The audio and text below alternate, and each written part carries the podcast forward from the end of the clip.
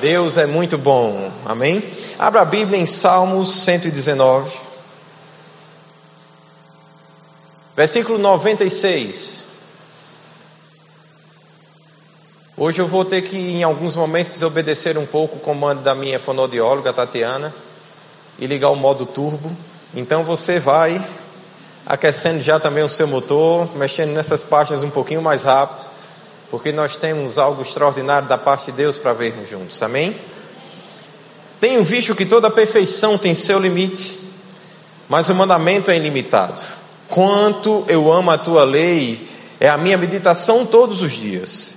Os teus mandamentos me fazem mais sábio do que os meus inimigos, porque aqueles que os, porque aqueles eu os tenho sempre comigo. Compreendo mais do que todos os mestres, porque medito nos teus testemunhos. Sou mais prudente do que os idosos, porque guardo os teus preceitos. Todo mau caminho desvio os meus pés, para poder observar a tua palavra. Não me aparto dos teus juízos, pois tu me ensinas. Quão doces são as tuas palavras ao meu paladar, mais do que o mel à minha boca. Por meio de teus preceitos consigo entendimento. Por isso detesto o caminho da falsidade. Lâmpada para os meus pés é a tua palavra e luz para o meu caminho ou os meus caminhos. A primeira coisa que eu quero trazer para você é uma ilustração que você talvez já tenha ouvido de mim, mas eu quero trazê-la novamente. É muito importante quando nós entramos diante da presença de Deus, e principalmente para considerar a Sua palavra, que nós tenhamos essa perspectiva de primeiro de tudo que ela pode fazer por mim e por você. Ela pode nos fazer sábios, não porque talvez nós sejamos os mais eloquentes, mas porque existe um testemunho da palavra de Deus que é mais forte do que qualquer eloquência, é mais forte do que qualquer conhecimento. Existe da parte de Deus um testemunho que é dado quando a palavra é falada. Jesus dizia: Eu testifico de mim mesmo, e o Pai que está no céu, ele também traz testemunho acerca de quem eu sou. E ele tinha convicções que as palavras que ele falava eram espírito e vida, porque ele sabia de onde vinham as palavras que ele falava. Ele dizia: Eu falo daquilo que eu ouço o Pai falar e eu faço aquilo que eu vejo o Pai fazer. Uau! Então, quando Jesus ele se colocava diante das pessoas, ele tinha uma certeza, uma convicção em seu coração. Não era por sabedoria humana, mas seria por demonstração de espírito e de poder, assim como Paulo interpretou isso mais na frente. Porque não era somente um contexto filosófico e um ensino que ele tinha para passar, mas ele sabia que vinha um testemunho da parte de Deus junto com a palavra. A palavra de Deus, ela tem essa força, ela testifica os sábios e aqueles que buscam conhecimento, eles experimentam e eles fazem observações extraordinárias. Você pensar no que Einstein fez, ele observando lá o, o, o, com recursos escassos para o que nós temos hoje e criar aquilo que nós chamamos de teoria da relatividade, hoje a lei da relatividade, é um gênio. Verdadeiramente um gênio, um homem totalmente fora da curva, cuja sabedoria era extraordinária. Ele conseguia experimentar e conseguia observar observar e pela observação e pelo experimento ele trazia conceitos que traziam direções para a vida. Então ele começou a ensinar como alinhar relógios, por exemplo, mesmo a quilômetros de distância, e perceber que se isso não acontecesse, os seus horários não iam bater tão bem assim. E aí ele começa a trazer conceitos extraordinários por observação e por experimento. Mas Jesus não era, não, nesse contexto, ele não era diferente. O X da questão era o que Jesus observava e o que ele experimentava. Uau! Você entende isso? Se um homem observando o que Deus fez pôde ser tão grande e tão impactante para a nossa história como humanidade, imagine se você observar quem Deus é. Aleluia! Imagine se você verdadeiramente entrar com ousadia e intrepidez nos santos dos santos. E você começar a ter revelações do plano soberano de Deus e da eternidade, não somente do tempo presente, mas você se conectar à eternidade, que abre janelas no nosso tempo, mas que está além do nosso tempo. Você já imaginou o que é a minha vida e a sua? Porque nós temos a palavra, a lei e o mandamento de Deus, e essa palavra, ela é lâmpada para os nossos pés, mas é luz para o nosso caminho. Sabe o que isso quer dizer? Ela vai mostrar o seu estado atual de uma forma limitada. Deus pegou um negócio, escolheu e disse: Não, para mostrar onde ele está, vamos escolher, é lâmpada e acabou. Não precisa de mais nada para mostrar onde eles estão.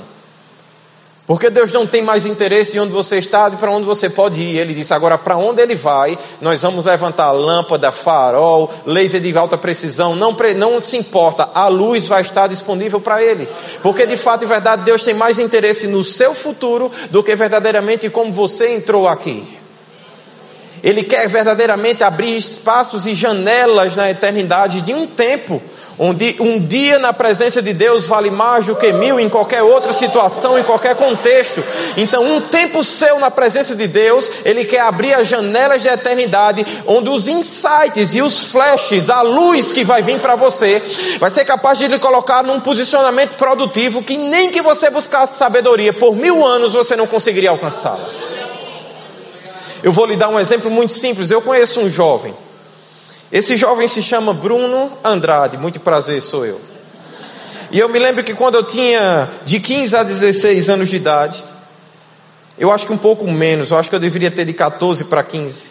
Eu fui chamado pelo meu pastor e um frio na minha barriga me deu gigante porque eu tinha que ir para um local que chamava AMAS, que era a Associação Metodista de Ação Social.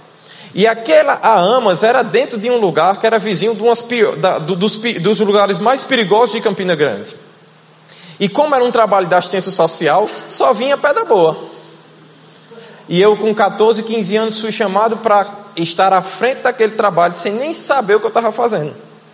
Eu me lembro que eu comecei a levar uns meninos para dentro de casa e o pessoal que conhecia começou a me chamar e dizer o seguinte: Ei rapaz, tu tem cuidado, tu não conhece esse pessoal não, tu pensa que todo mundo é bonzinho, mas rapaz, esse menino lá é assim, assim, assim. Digo, mas na minha casa ele é uma benção. E quando ele anda comigo, ele tem que ouvir a palavra, falar da palavra e agir na palavra. E se eu não fizer nada por ele, como é que eu mudo o lugar que ele está? Ele vai continuar vindo. E eu sei que existe um contexto de um testemunho daquilo que as pessoas via eles fazendo, mas eu via o que seria a vida dele em oração quando Deus me falava. Então as pessoas observavam e tiravam conclusões, mas eu também observava, eu não era tolo, mas eu observava com os meus joelhos dobrados e toda sexta-feira nas vigílias de oração que eu estava lá. Então quando Deus me trazia alguém para mim, não importava, ela podia ser o que fosse, eu ia estar lá. E eu me lembro que como menino eu comecei também a observar algumas coisas. O meu pastor, quando ele ia orar pelas pessoas, ele pegava um pouquinho de óleo e ele botava o óleo no polegar do dedo direito. E quando ele orava pelas pessoas, ele fazia uma cruzinha na testa delas. A cruz. E eu olhei e dizia, eita, esse é o caminho. É. Porque eu estava lá aprendendo observando, não sabia direito que ele era o meu pastor. Então, onde ele ia, eu estava no rastro. E era um homem de Deus. André, pastor André, se você por alguma forma tiver acesso a esse áudio, muito obrigado. Você foi uma das maiores referências que minha vida teve. E deixa eu só dizer uma coisa, eu via ele fazendo aquilo, e aí agora o menino estava lá. E aí eu estava ministrando no meu primeiro culto na ação metodista, na Associação Metodista de Ação Social. Aí está lá o menino, tem lá as senhoras de 50, 60, 60 anos, uma missionária aqui do meu lado, um pastor auxiliar lá do outro lado, e eu dizendo: o que é que eu estou fazendo aqui? Mas um testemunho dentro de mim, de coisas que eu tinha visto em oração que precisavam acontecer. E quando termina aquele culto, eu peço para orar, e cadê o óleo? Menino meio desorganizado, né? Não trouxe o óleo. E agora, como é que eu faço? Graças a Deus, a missionária que estava me dando pavor, Deus está orando na frente dela, tinha o óleo para me emprestar. Aleluia. Provavelmente, por ela ser uma boa missionária, ela inclusive já tinha feito até o jejum que eu não tinha feito para que o óleo ficasse consagrado de verdade. Então ela já tinha facilitado muito meu caminho. Você entende? E aí eu estava lá com aquele óleo emprestado e consagrado. E aí agora eu digo, olha, quem tiver doente aqui vai sair curado. Cheio de ousadia, porque eu estava vendo coisas e ouvindo coisas, estava começando a me relacionar também com alguns amigos do Rema, da, do, do, esse tipo situação. Conheci um doido chamado Tiago Borba, algum de vocês conhece também. Aí ele chegava lá na escola comigo e dizia, bicho, fulano não é, não é batizado no Espírito Santo ainda não. Vamos levar ele pro banheiro e vamos orar para ele ser batizado. Eu dizia, oxa, aqui, homem. pois não é que funcionava? né? Aí eu comecei a, eu vou seguir no rastro dos dois tudinho, viu? Se você tiver alguma loucura santa, me avisa para eu andar perto de você, que eu só, eu só preciso ver uma vez, depois eu estou fazendo. Aí, e aí eu tinha esse contato, esse relacionamento, mas aqueles testemunhos e aquela observação ia produzindo coisas dentro de mim. Você entende isso? E eu me lembro que no meio dessa ousadia, eu fui orando, orando, orando, não sabia nem direito o que estava fazendo. Aí na outra semana, quando eu volto lá de novo, a missionária, cheia de ousadia, faz: Menino, você não sabe o que aconteceu. O que foi? Quarta-feira, a irmã Fulana, eu não sabia nem quem era, estava conhecendo todo mundo ainda. A irmã Fulana foi fazer o exame. Você acredita que o, o, o nódulo que estava no seio dela sumiu completamente? Os médicos não sabem o que aconteceu, mas foi a nossa oração, foi a oração que você fez. Rapaz, você é um menino ungido bem. Eu digo, claro que sou. Né? Faz parte do processo. Aí eu já fui começando a acreditar um um pouco mais no meu ministério, você entende? A gente começa a ficar mais confiante. E aí, dentro desse processo e dentro dessa vida, as pequenas coisas que eu ia observando e vendo de movimentos espirituais. Porque quando ele pegava o óleo e fazia aquela cruz, aquilo não era por um acaso. Ele estava reconhecendo que não era somente o óleo e a sua oração, mas a cruz de Cristo que estava trazendo aquilo para aquelas pessoas. Porque a Bíblia diz que é, não foi nem pelo óleo e nem foi pela, pelo, pelo xizinho que fizeram lá. Diz que foi pelas pisaduras de Jesus. E a cruz sempre vai se remeter ao sacrifício dele.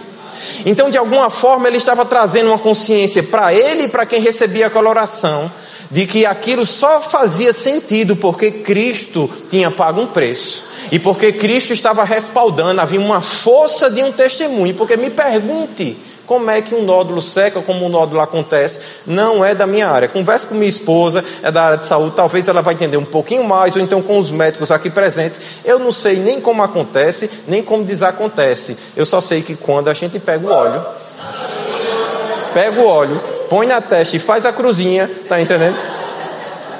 Se fizer debaixo da oração e do jejum, com uma boa missionária por perto, o negócio funciona.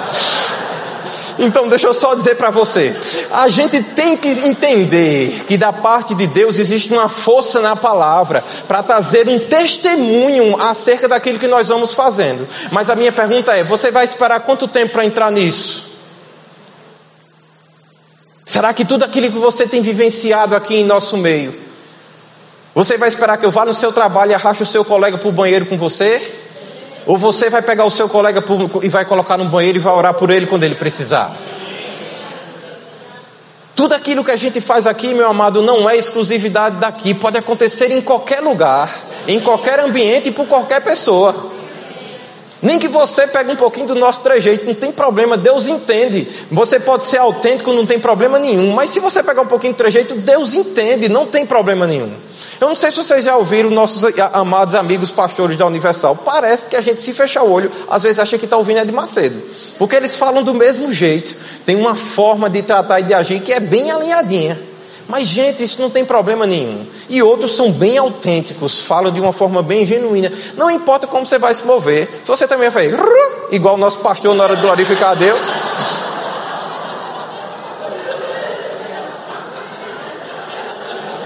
Se você vai fazer a cruzinha igual a sua mãe e dar o beijinho, não importa qual a referência que você vai trazer. Mas deixa eu só lhe dizer uma coisa: o importante é que você entre nisso e busque o testemunho de Deus. Você está entendendo? É, é, é, você decidir verdadeiramente acreditar na palavra, naquilo que é simples e viver a palavra. Você precisa dar crédito à palavra de Deus. Vá agora comigo lá para Salmos 87, versículo 7.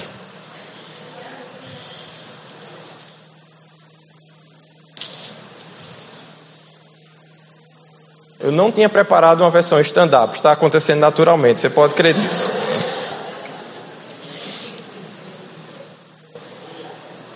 Aleluia. Diga assim para quem está do seu lado: ha, ha, ha. A alegria do Senhor é sua força, meu irmão. Aleluia. Aleluia. Mas vamos lá. Todos os cantores saltando de júbilos entoarão: Todas as minhas fontes estão em ti, Senhor.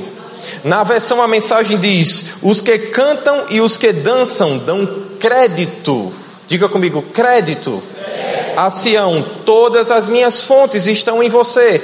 Porque é importante e você entendermos que as nossas fontes vêm de Deus. Porque você vai entender que não é de você que vai sair a solução e o poder para aquilo, mas é o poder de Deus operando em você que vai produzir resultados extraordinários. A Bíblia diz que Cristo em nós é a esperança da glória. A Bíblia diz que a unção do santo, quando fala do santo nesse aspecto, é dele mesmo, operando a mim na sua vida, despedaça o jugo do diabo. Não importa o tamanho do cão que está lá presente, o que importa é o tamanho da fé que você está trazendo para aquela situação.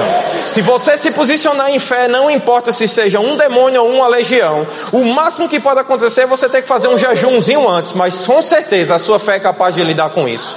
Mas você precisa entender, e eu, que nós precisamos tomar posição e dar crédito à fonte. Nós temos que entender, ou todas as nossas fontes estão em Deus, ou então onde é que está o restante? Onde é que você está buscando que não é em Deus? Para, pelo amor de Deus mesmo, entendeu? E volta a buscar de Deus direção. Mas, pastor, existe muito conhecimento e muita sabedoria no mundo, e com certeza a Bíblia diz que nós devemos buscar como o ouro e a prata o conhecimento e a sabedoria. Mas deixa eu só lhe dar uma dica: todo esse conhecimento e toda essa sabedoria, ela é uma influência do espírito de conhecimento e de sabedoria que está no trono de Deus. Então você pode observar o que os homens estão fazendo, você já vai aprender muito, porque a Bíblia diz que pela criação nós conseguimos distinguir os atributos de Deus por aquilo que as coisas que foram criadas, mas deixa eu só lhe falar uma coisa também.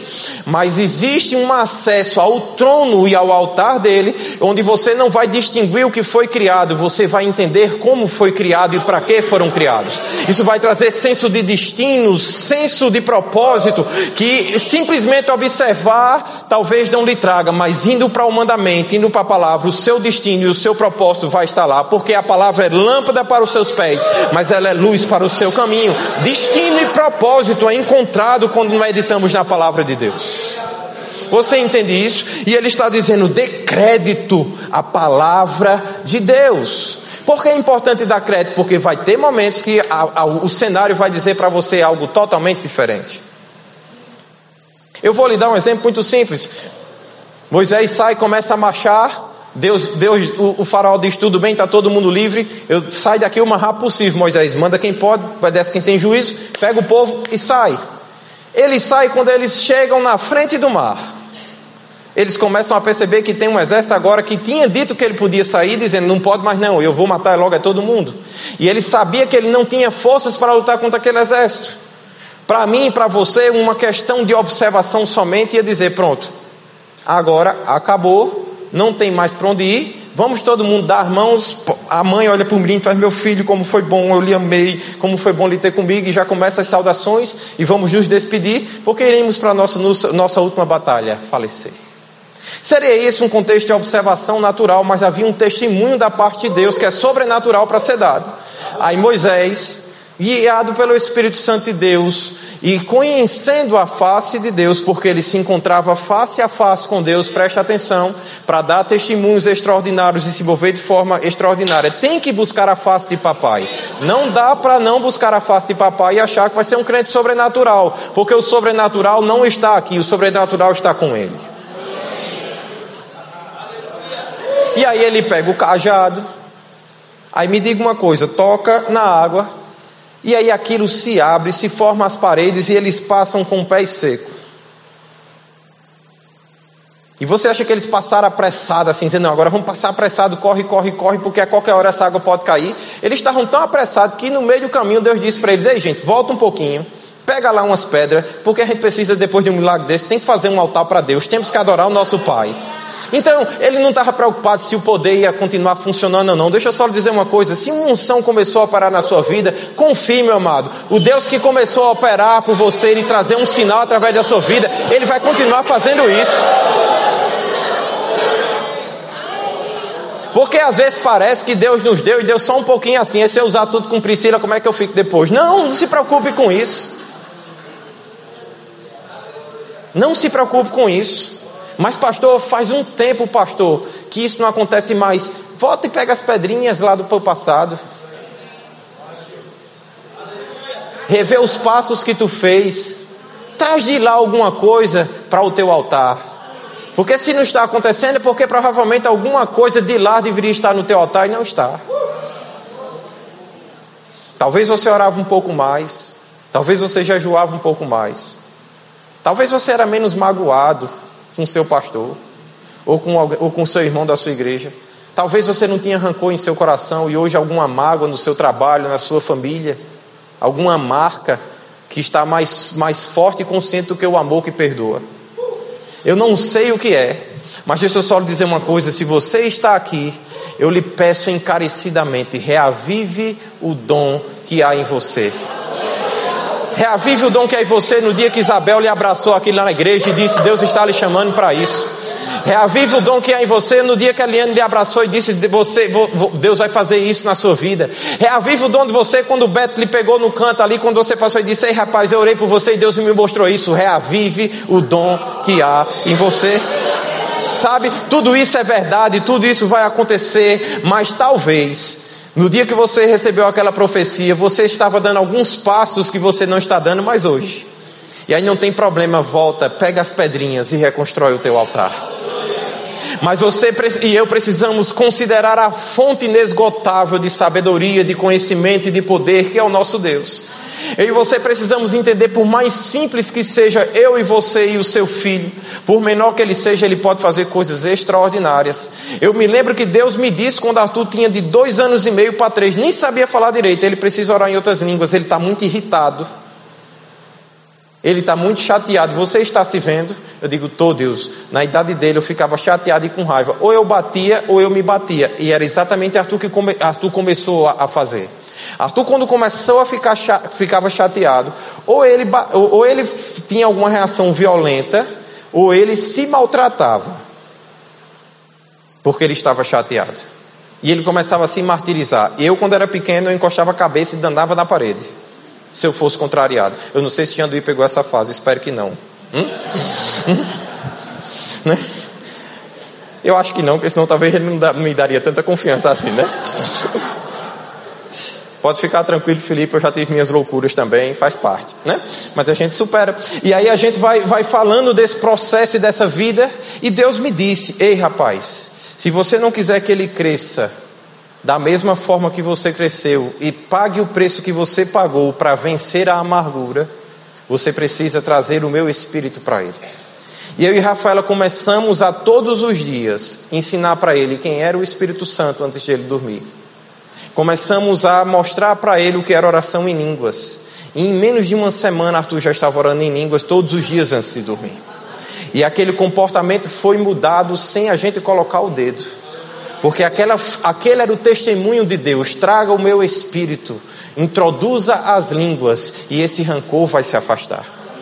E hoje Arthur é pacífico, é muito menos explosivo e tem um controle sobre, sobre as suas emoções que eu não tinha, mas que veio pelo Espírito Santo que eu não tinha também nessa idade.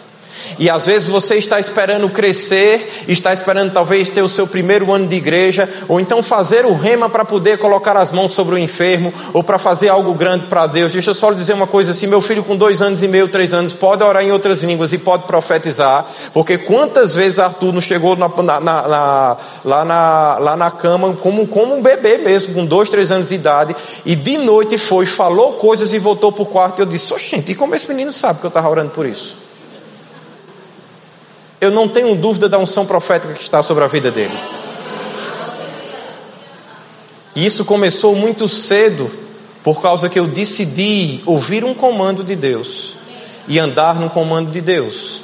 Mas a minha pergunta para você é simples: se você não conjectura com Deus acerca dos seus problemas, como você vai ouvir de Deus como solucioná-los? Ou buscamos a fonte e damos crédito a ela, ou não teremos do recurso que ela pode nos dar. Simples. E eu não estou aqui para fazer uma grande mensagem para você hoje, mas para lembrar a você de como Cristo deu crédito, assim como o nosso pastor está ensinando, a fonte que ele andava. Mas antes disso, você precisa saber que também está disponível para você um processo de fonte antes da sua existência. Eu sei que você já foi ensinado pelo nosso pastor, mas eu quero reforçar esse conceito. Efésios capítulo 1, versículo 4. que diz: Assim como nos escolheu nele antes da fundação do mundo, para sermos santos e irrepreensíveis perante eles em amor, nos predestinou para ele para a adoção de filhos por meio de Jesus Cristo, segundo o bom prazer da sua vontade, a sua vontade prazerosa, o seu beneplácito, e para o louvor da sua glória, para o louvor da glória e da sua graça, que ele nos concedeu gratuitamente no seu amado Jesus. Então vamos só entender, a Bíblia diz que em, em Cristo nos foi concedido gratuitamente algo que é capaz de, dar, de trazer louvor à glória de algo chamado graça de Deus. O que é que é a graça de Deus? É o favor imerecido. É quando você por si só não poderia dar aquele resultado ou chegar naqueles objetivos, mas a graça que a Bíblia diz que é melhor do que a vida, e nós precisamos entender isso. Por que a graça é melhor do que a vida? Porque a graça pode lhe levar às coisas que a vida cotidiana não pode lhe levar a alcançar, mas ela pode lhe levar. A dependência de Deus de dizer, Pai, eu sou salvo pela tua graça as coisas acontecem, salvação acontece na minha vida, não porque eu tenho habilidade, não porque eu sou tão bom assim, mas porque eu dependo de você. E eu aprendi a andar debaixo de algo que é maior do que qualquer coisa que a minha vida pode produzir. Mas que eu posso viver e experimentar porque algo maior do que a minha existência está sobre mim. E aí a Bíblia fala que essa graça nos foi concedida gratuitamente no seu amado. E ela precisa está funcionando na minha e na sua vida de uma forma que louva e que traz o resplendor da glória do nosso Deus. Olha que coisa linda, meu amado. E a Bíblia diz que antes de fundar o mundo, nós já éramos escolhidos, conhecidos da parte de Deus. E Ele nos conheceu e nos predestinou exatamente para isso. Qual é o seu destino? O seu destino são essas coisas. O seu destino é a vontade de Deus. O seu destino é observar o nosso Pai, buscar do nosso Pai respostas e trazer respostas que a vida não poderia produzir, mas que a graça de Deus está disponível para produzir através da sua vida. Aleluia. O nome disso é empoderamento. O nome disso é força e poder que não vem de você, mas algo que te impulsiona que, que, que te faz te dar um testemunho de outro que é maior, mais excelente, mais perfeito. Lembra o que está escrito em Salmos que a gente começou a ler? Deus, eu tenho observado, tudo que é perfeito tem o seu limite. Pode estar bom, pode estar até confortável, mas não se acomoda a isso, porque isso tem um limite. Continua focado no mandamento, Continua focado naquilo que Deus lhe deu. Continua buscando a Deus de todo o teu coração. Porque quando acabar essa estação, você precisa estar pronto para os próximos desafios. Você precisa ter estratégia para o dia de amanhã, por melhor que o de hoje tenha sido. Você precisa continuar buscando a face de Deus continuamente. E você precisa ter essa consciência. E você precisa ter esse contexto. E aí o, o, muito bom também quando a gente vê, por exemplo, Jesus dizendo, Pai, a minha vontade é que onde eu estou estejam também comigo os que me deste. Sabe? Onde é que o nosso Salvador está? A Bíblia diz: assentado à destra do nosso Deus. Ele também está aqui, eu sei hoje, passeando e tocando a sua vida. Na verdade, ele já começou a trabalhar ossos de pessoas que doíam antes de estar aqui. E porque ele está tocando os seus ossos, é, antes mesmo de nós orarmos pelos enfermos, você já está recebendo cura. Porque ele está tocando a sua vida e está fazendo maravilhas. Pessoas que chegaram aqui com enfado e cansaço, sem muito sentido, mas um peso espiritual sobre as vidas, a palavra está levando e varrendo tudo porque Ele está aqui. A presença dele é real e é tangível. Mas existe um lugar posicional da parte de Deus que é, que é a sua destra. A Bíblia diz que na sua mão é, direita está riquezas, não, a sua mão esquerda, riquezas e honra, e o alongar-se da vida na sua mão direita. Então existe um processo onde a nossa vida ela, ela se estica, ela se torna maior por causa da mão direita de Deus. E aí, Cristo está nessa posição, e a oração de Cristo era que nós estivéssemos também nessa posição. Ele disse, Pai, onde eu estou, eles também precisam estar. Então você não precisa olhar para Cristo como algo inacessível, mas como um objetivo para viver. Porque onde Ele está, esse é o nosso lugar. A Bíblia diz que nós estamos assentados em Cristo em lugares celestiais. Sabe? Você pode dizer, mas pastor, eu não me vejo em lugares celestiais. Eu digo para você, você precisa orar mais. Você precisa ler mais a Bíblia, porque quando você fizer isso e você dedicar um tempo de qualidade a Deus, você vai ver o céu se abrir para você muitas vezes. Isso não é privilégio para alguns, isso é o lugar que Cristo orou para que todos vivessem. É a revelação e o conhecimento, o ouvir de Deus e caminhar seguro. É o que Cristo fez por nós. E aí, quando você percebe isso, e eu também percebo isso, e ele diz assim: Eles estejam também, estejam também comigo os que me destem, para que vejam a minha glória que você me conferiu, porque me amaste antes da fundação do mundo. Deixa eu só lhe dizer uma coisa. Se Deus lhe predestinou para boas obras, se antes mesmo da fundação do mundo ele lhe predestinou, a Bíblia diz, ele lhe elegeu, lhe elegeu para quê? Para a glória. Lhe elegeu para uma vontade prazerosa, para uma vida de gozo, uma vida de alegria. Se isso não é amor, meu amado, eu não sei dizer o que é amor. A única coisa que eu posso dizer para você, o louvor pode subir, é que Deus nos amou de uma forma tão linda e tão extraordinária, que Ele não poupou o seu filho, mas Ele entregou o seu filho por mim e por você. Mas Cristo disse que nós tínhamos que estar na mesma posição dele. E vamos entender qual era a posição de Cristo, Efésios capítulo 5, versículo 1. A posição de Cristo era essa. A Bíblia diz para mim e para você que devemos imitar a condição e a posição de Cristo. E a Bíblia diz: ser depois imitadores de Deus, como filhos amados, e andai em amor. Diga comigo: eu ando em amor.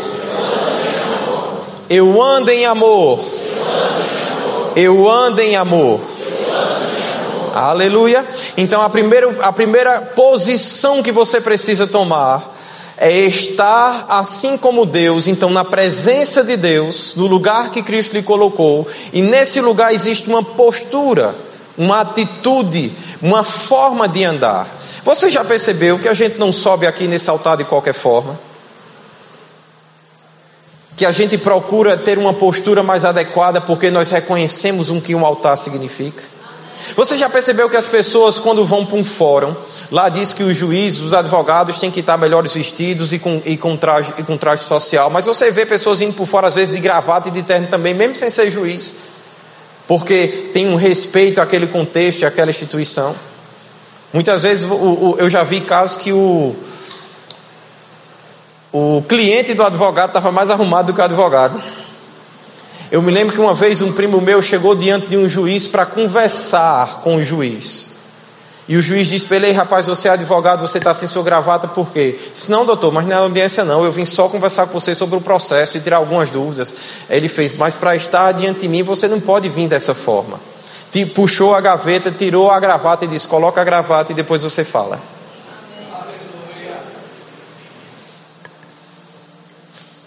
Você entende isso?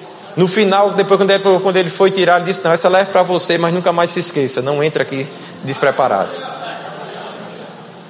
Eu me lembro que Arthur essa semana chegou para mim, me acordou de manhãzinha cedo. Se acordou de manhã cedo, eu estava já preparando o estudo e preparando algum, algum meditando na palavra, e ele chegou para mim e fez: "E você não poderia estar tá usando outra coisa a não ser o iPad não?" Ele quis dizer para mim: "Eu queria jogar o iPad, papai, mas eu posso". Mas ele não, ele não soube resolver essa situação bem. Eu precisava dar a gravata para ele para ele poder entrar. Então ele chegou sem a gravata, eu disse: "Ei, rapaz, aqui tem que ter a gravata. Toma a gravata". Eu cheguei para ele e fez: "Ei, deixa eu só lhe dizer uma coisa. Você está começando a falar comigo agora. Você não sabe como tem que se chegar a mim não?" Quando eu, chego, quando eu, quando eu chego para o seu avô, como eu digo para ele? Como é que eu faço? Ele diz, não, você dá boa tarde, bom dia, boa noite, você beija, dá a benção. Eu digo, e você acha que você tem que fazer como comigo? Ele, benção, pai, bom dia, né? o senhor pode me emprestar o iPad? Eu digo, agora não. Porque você não trouxe a gravata. Mas eu vou lhe dar outra chance, não tem nenhum problema. Agora o leite que eu faço para você, você vai fazer com suas mãos. E depois, se você trouxer a gravata, se você trouxer um jeito melhor de me abordar, talvez eu libere o iPad para você brincar. E ele foi, fez o leite, teve que tomar gelado, que toma quentinho todos os dias, porque ele não alcança o micro-ondas. E voltou para mim, bom dia, pai, benção. O senhor pode deixar eu brincar com o iPad? Aí eu não podia dar o iPad, porque senão eu ia corrompê-lo, ia ficar muito fácil. Eu disse, não, você vai esperar eu baixar o jogo no celular. Fica aqui do meu lado, espera baixar. Aí você joga no celular, porque o iPad o papai está usando. E quando o papai estiver usando algo, você precisa respeitar isso. E aí ele pegou o celular e foi brincar. Mas deixa eu só lhe dizer uma coisa: a gente precisa ter esse processo. Existe uma postura, existe uma forma de andar. A Bíblia diz ser imitadores de Deus como filhos amados. Andai em amor. Tem uma postura, tem uma forma de andar, uma forma de viver. Se a postura não for correta, as outras coisas não vão acontecer. Mas se a postura for correta, o testemunho de Deus vai lhe dar respaldo. E você vai ver coisas grandes acontecendo na sua vida. E ele continua dizendo assim: Como também Cristo nos amou e se entregou a si mesmo por nós, como oferta e sacrifício a Deus em aroma suave. Existe agora uma outra postura que é necessário para viver essas coisas que eu estou falando para vocês. E essa postura se chama entregar-se a si mesmo. Como filhos de Deus, nós precisamos, assim como Deus, ser doadores, ser sacrificiais daquilo que somos. Você precisa se entregar em amor, em oferta e em aroma suave a Deus. Não é somente trazer ofertas, mas é ser oferta. Está disponível, está apto, está no altar dele, está em aroma suave, está em incenso suave para ele. A Bíblia diz que as minhas e as suas orações sobem para Deus como um incenso suave, e isso é puxado pelas suas narinas para dentro dele mesmo. Sabe quando Deus traz uma resposta à sua oração, ele primeiro recebe dela, faz ela passar por, por ele, purifica e traz para você uma resposta que vem dele mesmo. E sabe, deve ser a nossa vida assim com Deus. Nós, devemos, nós precisamos estar sempre com uma oferta suave, nós precisamos estar sempre com um aroma suave a Deus em adoração e em busca constante dele. Existe um testemunho de Deus poderoso para você, não importa se você é um dos ministros ordenados ou se você está somente começando agora. Não se preocupe, observe o que a gente está fazendo em nome do nosso Senhor Jesus Cristo e faz isso em todos os lugares que lhe for possível. Você vai ver a mão de Deus estendida sobre você. Você vai ver o testemunho dele também para você. Mas agora vamos ter uma oportunidade de buscarmos ao nosso Pai. Se levante em adoração a Deus. Vamos adorar Ele um pouco.